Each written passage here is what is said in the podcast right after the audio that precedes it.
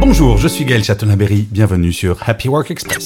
En moyenne, le fait de télétravailler nous fait gagner 72 minutes chaque jour. C'est bien entendu en économisant sur les trajets domicile-travail. Ce chiffre a été déterminé par les chercheurs américains du National Bureau of Economic Research, un organisme à but non lucratif qui consacre ses recherches à l'économie et au travail, et ils ont interrogé plus de 39 000 personnes dans 27 pays.